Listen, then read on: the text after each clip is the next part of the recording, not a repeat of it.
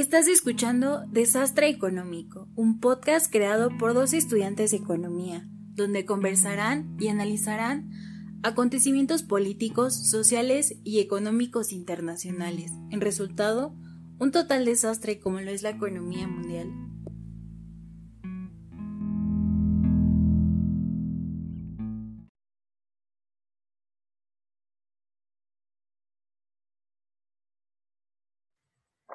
Este, bienvenidos nuevamente a nuestro podcast Desastre Económico. Un gusto, en serio, volverlos a saludar. En el episodio de hoy vamos a contar con la presencia de un, de un gran invitado, un profesor nuestro de nuestra Facultad de Estudios. Ahorita lo presento. Este, saludo a mi compañero Carlos. ¿Cómo estás, Carlos? ¿Qué tal, compañero? ¿Cómo andas otra vez en eso del proyecto de podcast? Y pues sí, un invitado muy especial, nuestro este, profesor, y ahora forma parte de, la facultad de la FES. Claro, perfecto. Este, la conferencia que queremos compartirles el día de hoy es muy interesante, muy relevante para todos. Este, los invito a que escuchen toda la conferencia, ya que es un, un gran profesor. La conferencia del día de hoy es las diferencias esenciales entre la teoría económica y la crítica de la economía política. Este, el que va a impartir la conferencia, como decía, es el doctor Juan Vicente Martínez Bautista, que a continuación voy a, este, a presentar su trayectoria académica y profesional. Él es licenciado en Economía por la UNAM, también es maestro en estudios latinoamericanos, también por la Universidad Nacional UNAM, y también es doctor en Economía con un posgrado en economía, igualmente en la Universidad Nacional Autónoma de México. Él cuenta con diferentes publicaciones en revistas, más de ocho publicaciones, participaciones en diferentes libros, en capítulos, este, y tiene una experiencia docente. Actualmente es profesor de tiempo completo en la Facultad de Estudios Superiores de Cuautla de la Universidad Autónoma del Estado de Morelos, donde yo y mi compañero estudiamos. Así que sin más preámbulos, saludo con mucho gusto al profesor Juan Vicente.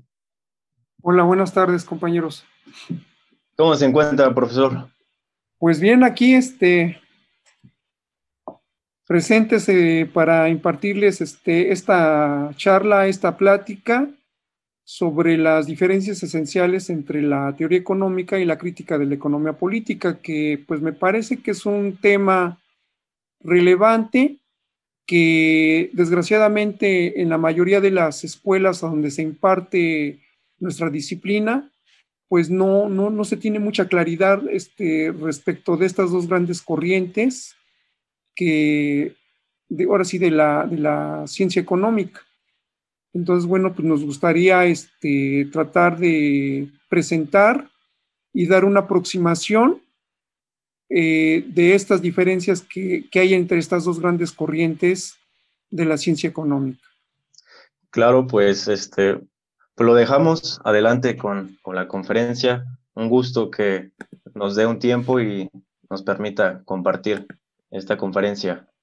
Muy bien. Entonces, pues los dejamos con la conferencia del del profesor. Adelante, profesor. Bueno, Gracias.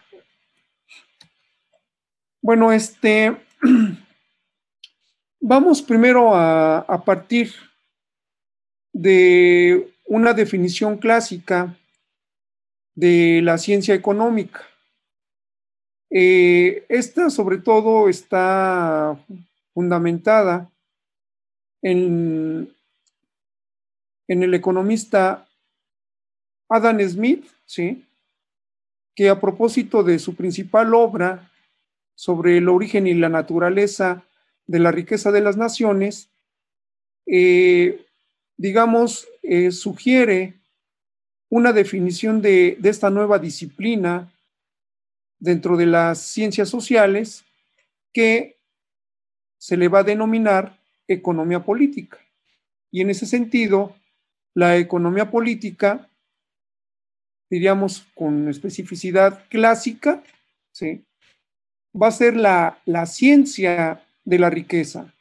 Y agregaríamos material, sobre todo por la contribución que va a ser este, más de un siglo después, eh, Carlos Marx en su libro El capital crítica de la economía política.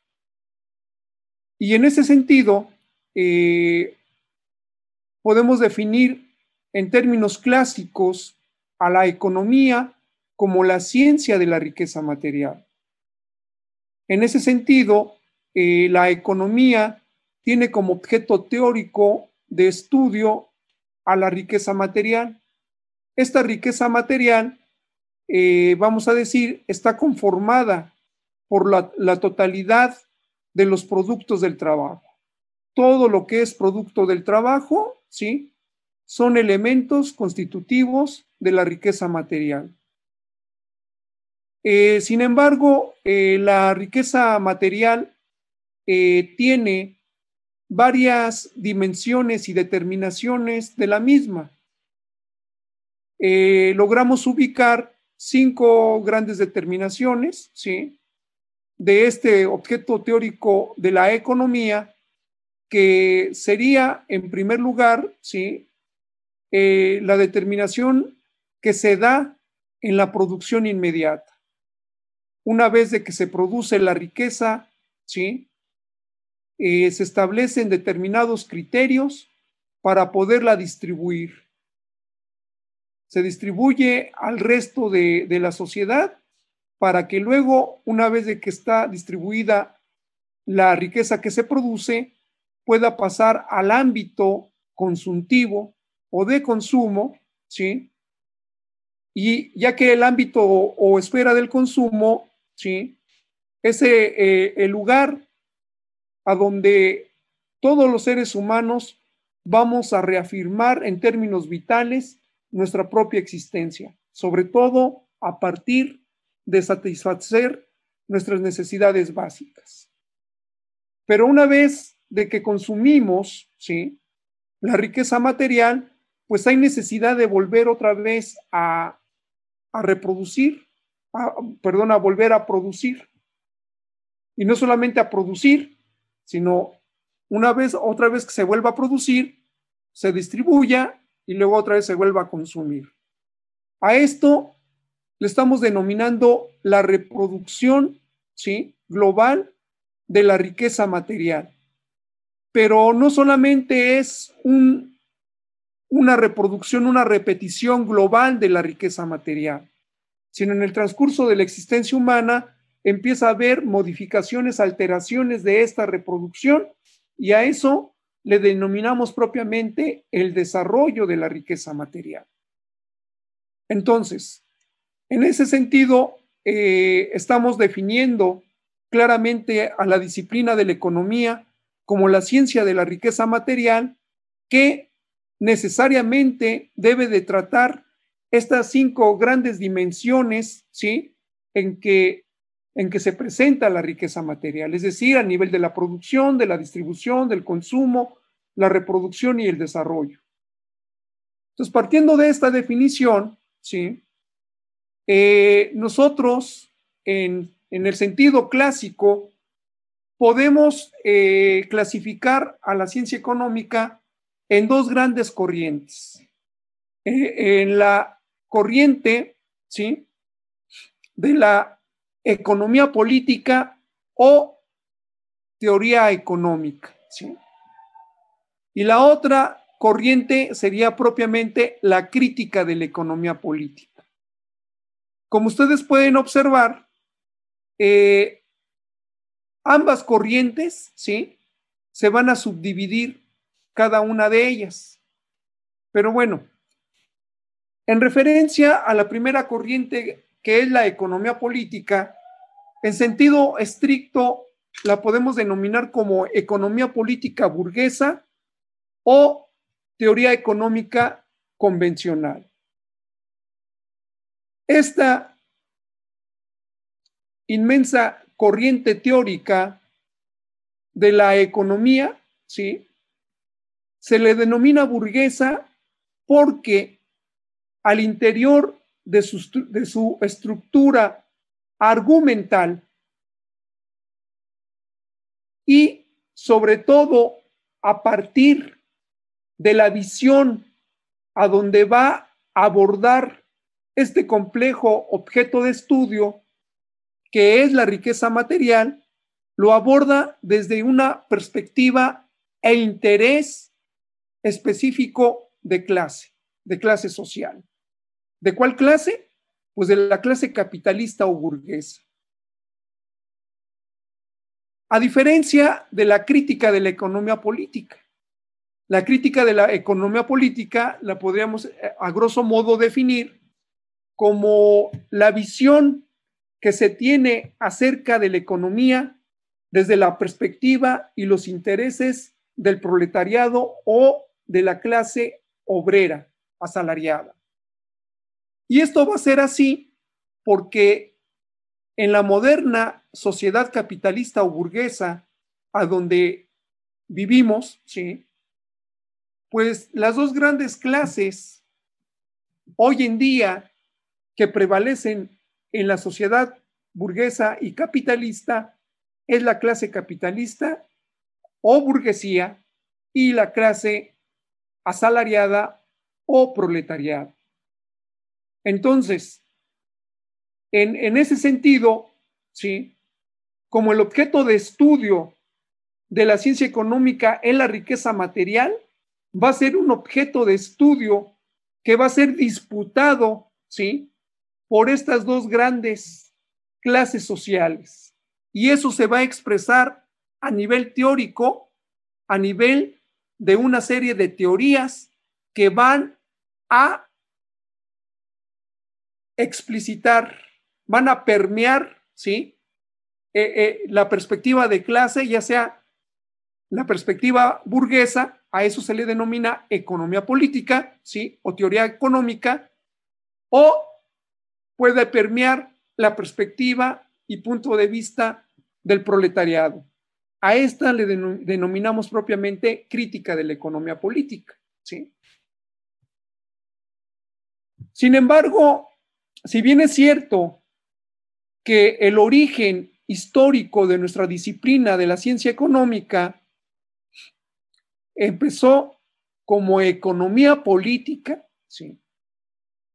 se da en un momento histórico en que la clase capitalista o clase burguesa tiene un papel revolucionario.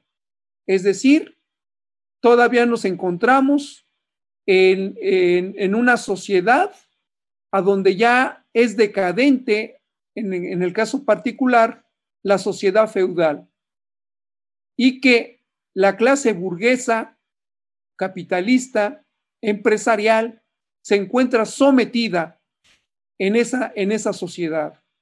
Digo, la burguesía en ese momento todavía es incipiente. Eh, entonces, esta clase capitalista, ¿sí? Ve claramente frenado su crecimiento y su desarrollo dentro de la sociedad feudal. Por lo tanto, junto con las demás clases subalternas o sometidas en la sociedad feudal, van, van a intentar, ¿sí? Desbancar, desplazar a la clase económica y políticamente dominante de ese momento. En ese sentido, ¿sí? sobre todo los representantes de la burguesía, son los que van a capitanear, los que van a encabezar las distintas revueltas. El caso más clásico se da propiamente en la Gran Revolución Francesa, ¿sí? De, de 1789. Sin embargo, esta clase burguesa, insisto, eh, no solamente va a dar la lucha en el plano político, sino que también lo va a dar a nivel de las ideas. Y en ese sentido, en el terreno de las ciencias sociales y muy particularmente dentro de la economía, ¿sí? Los primeros economistas van a representar los intereses de la burguesía.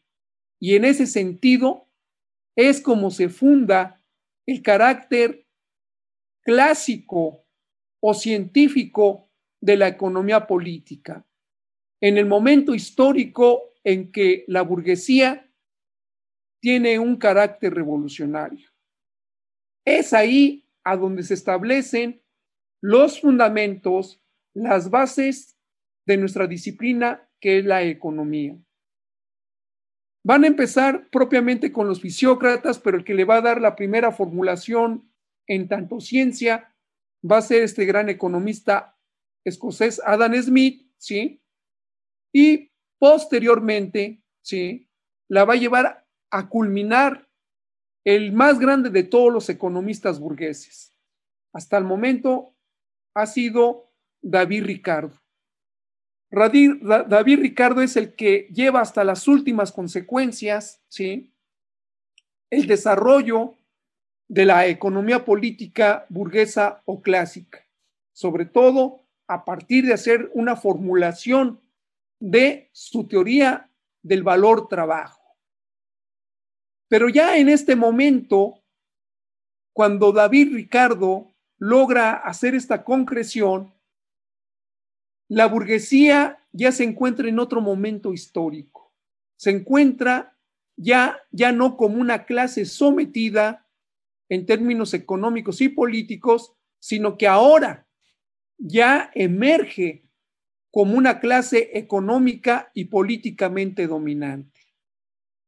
Y en ese sentido, sí, en este momento histórico, sí, necesariamente le va a dar cabida a otra gran corriente de la, de, eh, económica de la burguesía.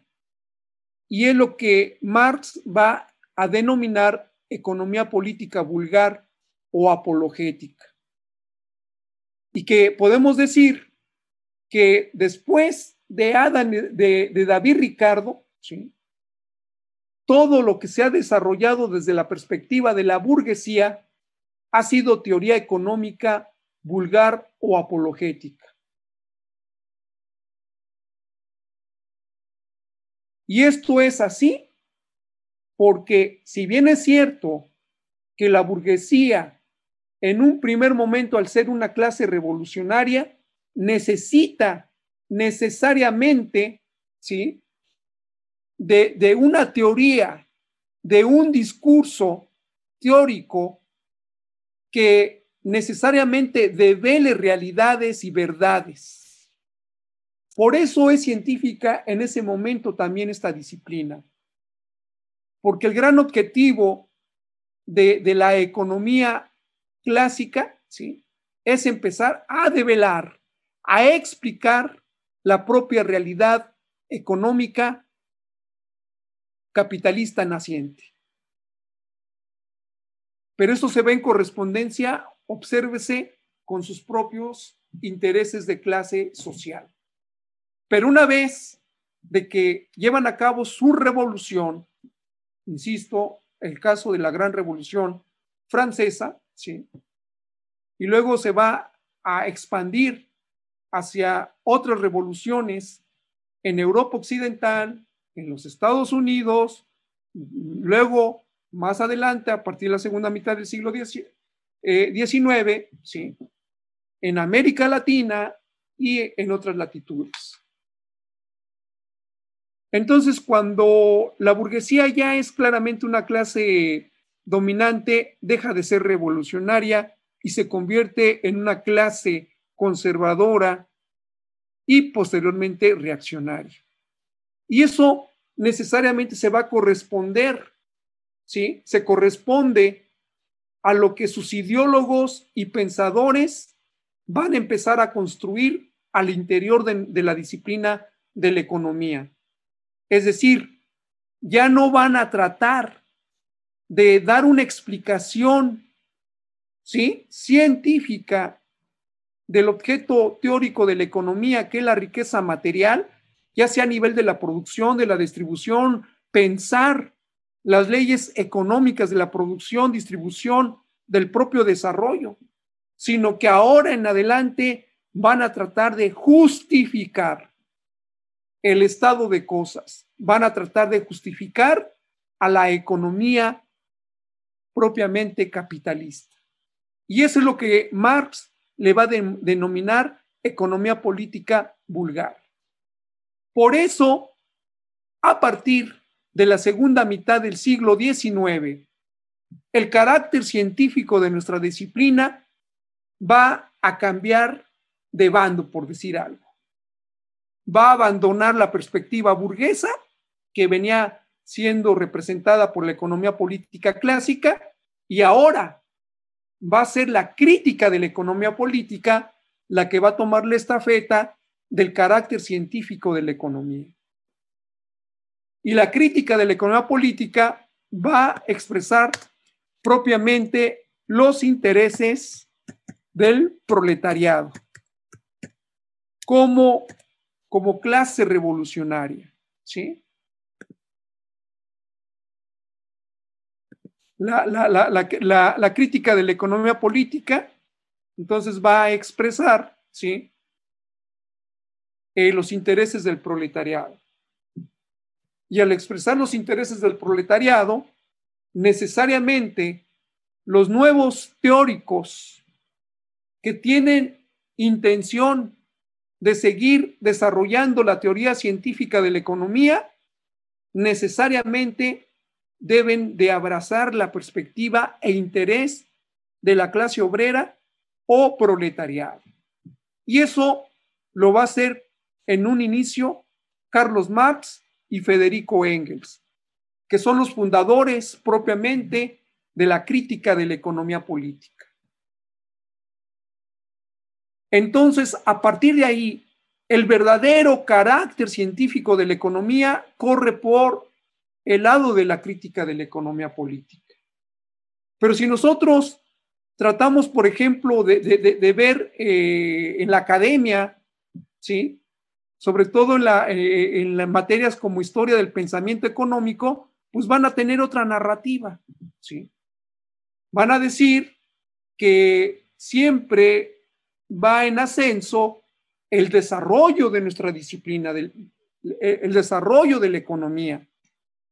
Pero siendo realistas no es así. O sea, nuestra disciplina sí tuvo un, un gran cambio a partir de la segunda mitad del siglo XIX. Hubo una ruptura. Y eso fue cuando se funda la crítica de la economía política, en este caso por Carlos Marx y Federico Engels. Y a partir de ahí, el carácter verdaderamente científico de la economía solamente corre por la crítica de la economía política. Pero como la burguesía y sus ideólogos son los que tienen el monopolio en las escuelas, universidades, ¿sí? Pues van a imponer su propia perspectiva, es decir, hablando estrictamente a la teoría económica vulgar o apologética la van a presentar, la van a presentar como la verdadera ciencia económica. Y eso es un error. Porque, insisto, desde la segunda mitad del siglo XIX, la economía política burguesa no ha hecho ninguna contribución seria en, ahora sí, en el marco de la economía. Y, lo, nos hacen pasar, por ejemplo, el caso de los neoclásicos, que son a finales del siglo XIX, ¿sí? Alfred Marshall, Jevons, Leon Balras, ¿sí? que son los principales representantes de esta corriente, que es la que van a retomar hace algunas décadas los neoliberales, y es eh, eh, eh, ahorita la, la, escuela económica dominante, ¿sí? la, la teoría neoclásica, que es una teoría altamente vulgar, anticientífica, sobre todo a partir de que desmantelan sin fundamento científico a la teoría del valor trabajo y la sustituyen por la, teoría subjetiva, ¿sí? Del valor, que realmente es una teoría de lo más vulgar, pero que los propios economistas burgueses lo que han hecho es introducirle una serie de, de herramientas matemáticas, modelos matemáticos para darle una supuesta cientificidad. Y este es el horizonte que hoy domina, eh, eh, en, digamos, en el ámbito de la academia. La, la, teoría económica vulgar y sobre todo la neoclásica. Hace todavía 50 años, ¿sí? Dominaba otra perspectiva vulgar de la economía, que era el keynesianismo. ¿sí? Fue desmontada luego por el monetarismo, ¿sí? y volvió a tomar fuerza la teoría neoclásica con los neoliberales. Entonces, así como que a grosso modo eh, podemos presentar la clasificación de la ciencia económica. Resumo, la ciencia económica se divide en dos grandes corrientes, en la economía política burguesa y en la crítica de la economía política. La primera corriente va a representar implícita o explícitamente los intereses de la clase capitalista o clase burguesa. Y la crítica de la economía política, en esencia, expresa el interés o los intereses de la clase obrera como clase revolucionaria y transformadora de la moderna sociedad capitalista. Eh, paso inmediatamente a presentar así muy rápidamente. Cuatro, bueno, las diferencias esenciales entre la teoría económica y la crítica de la economía política. La primera gran diferencia que se establece entre la, eh, entre la economía política o teoría económica y la crítica de la economía política es su carácter de clase. Esta primera diferencia tenemos que ser muy claros. En la mayoría de las escuelas, institutos a donde se enseña nuestra disciplina, no se tiene la mínima claridad en relación al carácter de clase que tienen todas las teorías económicas. O sea, no se explicita, y no se explicita muchas veces por ignorancia pero otras veces son por intereses mezquinos. O sea, esconden su verdadero interés. Lo que nos presentan como ciencia económica es más bien teoría económica burguesa o procapitalista, que está expresando los intereses de los empresarios. Y eso es lo que nos venden por ciencia económica. ¿sí? Entonces, es muy importante, muy importante tener claro esta primera diferencia entre la economía política burguesa y la crítica de la economía política, que es su carácter de clase. Es decir, que toda teoría económica, así como toda teoría dentro del terreno de las ciencias sociales, implícita o explícitamente representan intereses de clases sociales. Y en el caso particular de la economía política, representa el punto de vista histórico de clase de la, de la burguesía o clase capitalista, mientras la crítica de la economía política va a expresar el interés histórico y de clase del proletariado o clase obrera. Una segunda eh, diferencia la podemos establecer claramente eh, a partir de la naturaleza realmente histórica de la economía. Nuestra disciplina, la ciencia económica, ¿sí? Es una ciencia no solamente social, sino también histórica. Y es histórica porque su objeto de estudio, que es propiamente la riqueza material, ¿sí? es un objeto no solamente de naturaleza social, sino es histórica porque a lo largo de la existencia humana se ha, se ha venido modificando. Es decir, que la riqueza material no se produce, no se distribuye, no se consume, no se reproduce, no se desarrolla de la misma manera, sino que ha habido distintos periodos de la existencia humana en que se ha producido, distribuido, consumido, reproducido y desarrollado de distinta manera o modo. Y muy particularmente en la moderna sociedad capitalista. Este carácter histórico lo reconoce propiamente y lo reivindica la crítica de la economía política. Es decir, aplica lo que diríamos en la teoría crítica, asume el principio de la especificación histórica. A diferencia de la teoría económica burguesa, que es ahistórica, ¿sí? Ahistórico significa que, que no, que ahistórico aquí vamos a poner, ahistórico, ¿sí? Significa, ¿no? Sin historia. Que no tiene, no tiene un origen. Esto es lo que representa la economía, la economía política burguesa. ¿Sí?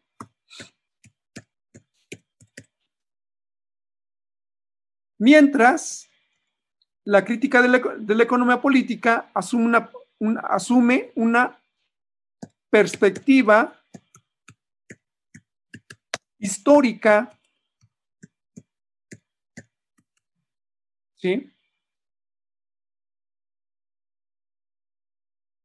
Asume una perspectiva histórica, es decir, que concibe muy particularmente a la economía capitalista como aquella, como aquella economía que tuvo un punto de partida, tuvo un origen, ¿sí? Tiene un proceso, tiene un desarrollo y tiene una posible superación histórica. Esta es una diferencia muy importante, por lo tanto, que se establece entre la economía política y la crítica de la economía política la economía política es burguesa porque también es ahistórica. Concibe a la propia economía capitalista como algo que vino para quedarse y que ya no puede tener trascendencia histórica. Y eso lo, perciben porque lo ven desde su, desde su muy particular interés de clase social. A diferencia de la crítica de la economía política, que retoma, ¿sí? este principio de la especificación histórica que consiste en, en observar, en visualizar ¿sí? y en captar a su objeto de estudio ¿sí? a partir de su origen, de su propio proceso y desarrollo y posible superación histórica.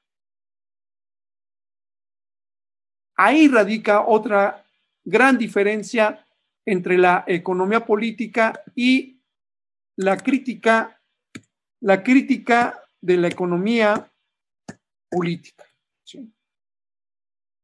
Una tercera diferencia que se establece es claramente la de el carácter totalizador de la economía. Como había presentado en un inicio, ¿sí? Eh, el, objeto teórico de la economía es un objeto teórico muy, muy, complejo, que, es eh, propiamente la riqueza material. Y decíamos que tiene cinco grandes determinaciones eh, la riqueza material, ¿sí? Que es, es el nivel de la producción, de la distribución, consumo, reproducción y desarrollo. De esas cinco determinaciones, ¿sí? el eje ¿sí? articulador de estas determinaciones es en última instancia la producción de la riqueza material. En ese sentido, la crítica de la economía política aborda en términos totales, totalizantes, a su complejo objeto de estudio y en sus múltiples determinaciones y articulaciones, cosa que no va a ser la teoría económica burguesa. O ellos estudian por un lado la producción, por otro lado la distribución, por otro lado la reproducción, el desarrollo, ¿sí? Pero no logran reconstruir en sus múltiples determinaciones y en su unidad, ¿sí? A todo el objeto teórico de la economía. En ese sentido, podemos decir que una tercera diferencia entre la economía política y la crítica de la economía política es que la crítica de la economía política asume el principio de la totalidad, de la totalidad concreta, es decir, que logra concebir a su objeto de estudio en sus múltiples determinaciones y en unidad, a diferencia de este carácter destotalizado, desparramado, inconexo, que nos plantea la propia teoría económica burguesa o economía política burguesa. Y por último, eh, este, el origen de la ganancia capitalista. Sabemos que el elemento característico importante de la economía capitalista es la obtención y maximización de la ganancia. Entonces, en torno a este punto, que es decisivo, ¿sí? Va a haber una disputa en cómo propiamente, en dónde se origina la ganancia capitalista. Toda la economía política burguesa, por eso es burguesa, van a tratar de explicar el origen de la ganancia capitalista fuera del verdadero origen de, de la misma, que es la explotación que los empresarios, los capitalistas, llevan sobre la fuerza de trabajo asalariada. Mientras la crítica de la economía política va a develar el verdadero origen y fuente de la ganancia capitalista. Y es que el capital, ¿sí? Logra obtener su ganancia a partir de explotar la fuerza de trabajo asalariada. En ese sentido, la ganancia es trabajo impago. La ganancia proviene directamente de la explotación y de la apropiación, en este caso, que hacen de terceros. ¿Quiénes son esos terceros? La clase trabajadora, la clase obrera. Entonces, esta es una cuarta diferencia esencial entre la teoría económica y la crítica de la economía política. Hasta ahí sería este, la, la, exposición, compañeros. Eh, muchas gracias, profe. Eh, este... Pues, bueno, eh, voy a volver a abrir la, la, la, reunión porque ya se acabó el tiempo. Ahorita vamos a la conclusión, profe. sale. Ya vamos a la conclusión y unas compañeros, ahí está la, gran conferencia del profesor Juan Vicente. En poco tiempo logró este, capturar y mostrar lo esencial de estas diferencias. Eh, me gustaría hacerle una pregunta nada más. De todo esto surgen muchas ideas y sería complicado solamente tener una sola pregunta o algo, algo que, que apuntar sobre la teoría del valor trabajo, yo creo que requeriría otra conferencia. Igual si gusta en algún momento poder hablar sobre esa teoría, la diferencia, ¿no? Con la teoría de valor subjetiva. Sí. mi pregunta sería, nosotros como estudiantes, ¿por qué habríamos de estudiar la crítica de la economía política y esa parte fundamental que, que menciona, ¿no? Que las universidades pues tienen, nos muestran solo una cara de la economía, ya que pues cada vez se quitan las materias de crítica a la economía política. Yo lo veo que cada vez menos nos, nos muestran esa parte de la economía. Sí, mira, sí. Pues mira, me parece importante la pregunta que, que haces. Lo que te podría responder sería sería doble, ¿no? Eh, la, primera necesidad de, estudiar crítica de la economía política, ¿sí? En, en nuestras escuelas, facultades, institutos, es, en primer lugar, para tratar de recuperar el carácter científico de nuestra disciplina. Que si bien es cierto que los primeros fundamentos eh, los aportaron los que conocemos como los economistas clásicos, y por clásicos estamos entendiendo Fisiócratas, Adam Smith y David Ricardo. Esos son los verdaderos clásicos de la economía. Y luego sus continuadores, pues fueron los que construyeron la crítica de la economía política. Ya no me dio tiempo de explicar también cómo este nuevo carácter de la científico de la economía que representaba, que representaba la crítica de la economía política que fundaron Carlos Marx y Federico Engels, pues también se va a distorsionar, sobre todo a partir de la formulación de las teorías del imperialismo, supuestamente con la intención de desarrollar a Marx y de hacer una caracterización del capitalismo contemporáneo, pues resulta que las teorías del imperialismo que elaboraron una serie de marxistas del siglo XX pues resulta que en esencia, pues traicionan y contradicen y, desbocan la, teoría, la teoría de Marx, o sea, la crítica de la economía política. Digo, ahorita no me voy a poner a explicarlo, pero nomás doy esta indicación. Entonces, de lo que se dio de segunda crítica de la economía política fue crítica de la economía vulgar. Entonces, está muy desdibujada la crítica de la economía política como corriente científica de la economía. Entonces, eso sería una primera razón de por qué hay que estudiarla. Y una segunda razón, pues viene eh, a partir de, de empezar a tomar conciencia de nuestra propia condición social que tenemos la inmensa, eh, la mayoría de la gente que, estudiamos esta disciplina, que somos, somos de, clase proletaria, somos de clase asalariada.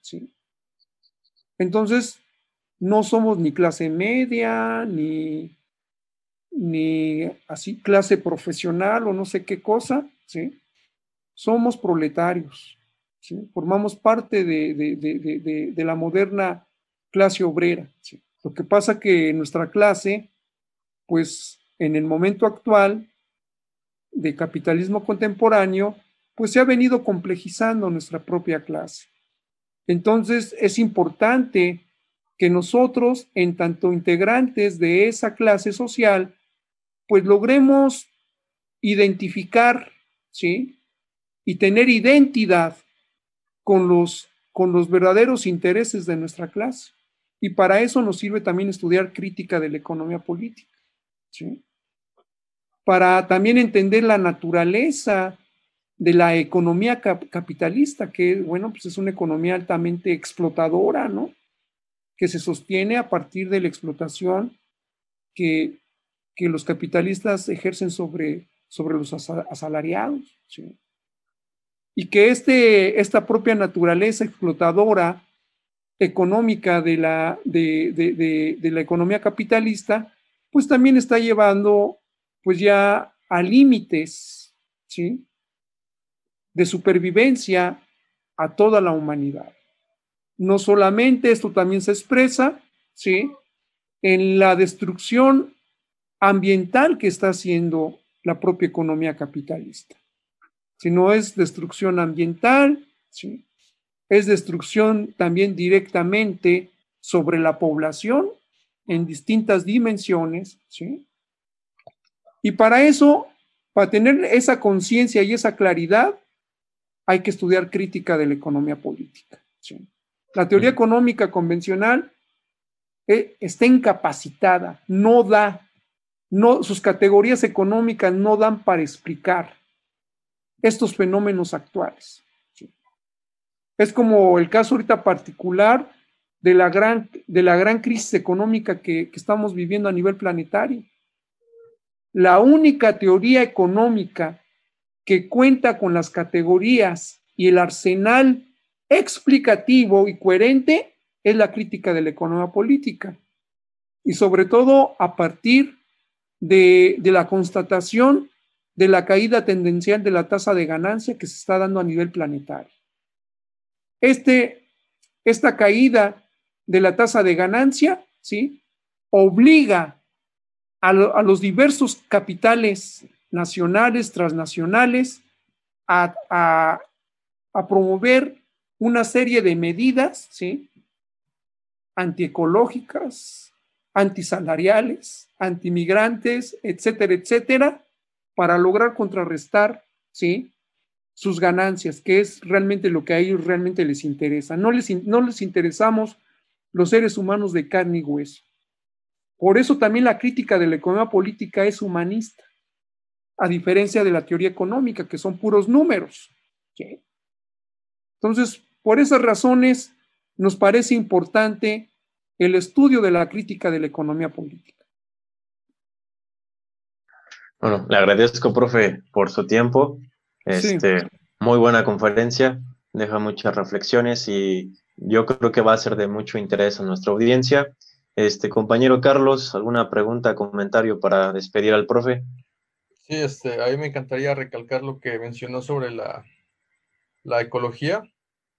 Es muy importante tomar ese tema porque como sabemos, este, el planeta está atravesando unos momentos difíciles. Ella, la misma Tierra nos, nos avisa, nos da a entender que nos estamos acabando. Y yo le, quisiera decir, este, bueno, usted a, la generación que viene detrás de nosotros de la carrera, ¿qué consejo les podría dar aparte de estudiar la lo que mencionó de Mars, ¿qué consejo les daría para entender bien cómo funciona el sistema y cómo podrían, en cierta forma, sobrevivir?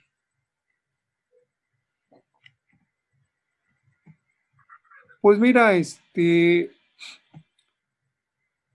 Eh, aprender eh, la esencia de la crítica de la economía política, pues nos, nos llevaría necesariamente a plantearnos cuestiones organizativas de nosotros los, los asalariados. Esto se traduciría eh, no solamente en formas organizativas para andar deteniendo la destrucción ambiental, sino también la destrucción que viene haciendo el sistema capitalista, pues ahora sí a la inmensa población del planeta, que somos mayoritariamente los asalariados, empleados o desempleados. Los proletarios en ese sentido somos los que estamos desposeídos de todo medio de producción y de distribución social que es la inmensa mayoría de la humanidad hoy en día. Entonces, eh, el estudio de la crítica de la economía política, eh, en ese sentido, no está, no tiene como finalidad andar eh, construyendo nuevas políticas económicas que hagan más vivible el capitalismo. O sea, el capitalismo cada vez muestra su carácter irracional, cada vez muestra su, carácter excluyente y para eso es muy importante apropiarse de la crítica de la economía política, porque si no, pues siempre vamos a andar actuando y percibiendo el mundo pues de manera ingenua, ¿no? O, la alternativa que permanentemente nos da el sistema, que es Piensa en ti mismo, solamente en ti, después solamente en ti y finalmente en ti. Y los demás, nada de solidaridad, nada de unidad entre nosotros. Entonces, la crítica de la economía política, su gran objetivo en ese sentido es la toma de conciencia histórica, ¿sí? De nosotros como asalariados. Y de que nos devela que la sociedad capitalista no es una sociedad eterna, no es una sociedad absoluta, sino que también es una sociedad históricamente determinada y por lo tanto puede ser históricamente superada. Y en ese sentido, el planteamiento que hizo una gran revolucionaria marxista hace un poco más de un siglo, Rosa Luxemburgo planteó eh, en esos términos, digamos, este, una, una gran disyuntiva histórica. ¿sí? Y esa disyuntiva la planteó que o si se seguía ¿sí? el difícil camino de construir una sociedad socialista, ¿sí? o esto iba a la barbarie. ¿sí? El socialismo como realidad hasta el día de hoy no ha sido posible. Ese es también otro tema de, de, discusión, ¿no? De aclarar de que lo que hubo en la URSS, su revolución rusa, no fue revolución socialista. Ojalá que lo hubiera sido. Todas las revoluciones del siglo XX, que se dicen de carácter socialista, pues en esencia más bien han sido eh, revoluciones burguesas. ¿sí? Este es también algo que el pensamiento crítico, ¿sí? debe, digamos, de recuperar. Entonces, hay que estudiar crítica de la economía política, hay que estudiar la concepción materialista de la historia, también para tener una, una perspectiva histórica de largo aliento, y la alternativa que Marx le denominó, bueno, específicamente Engels, ¿sí? La teoría del socialismo científico. Perfecto, profe. Pues aquí terminaría este episodio de nuestro podcast Desastre Económico. Gracias por escucharnos a toda la audiencia. Le vuelvo a agradecer, profesor. Le mando un fuerte saludo y espero vernos, yo creo que el próximo semestre, allá por la facultad. Sí, todo, todo apunta para allá. Bueno. Ok. Muy bien. Perfecto, ¿eh? Gracias, profe. Fuerte saludo. Vale, buenas tardes. Luego.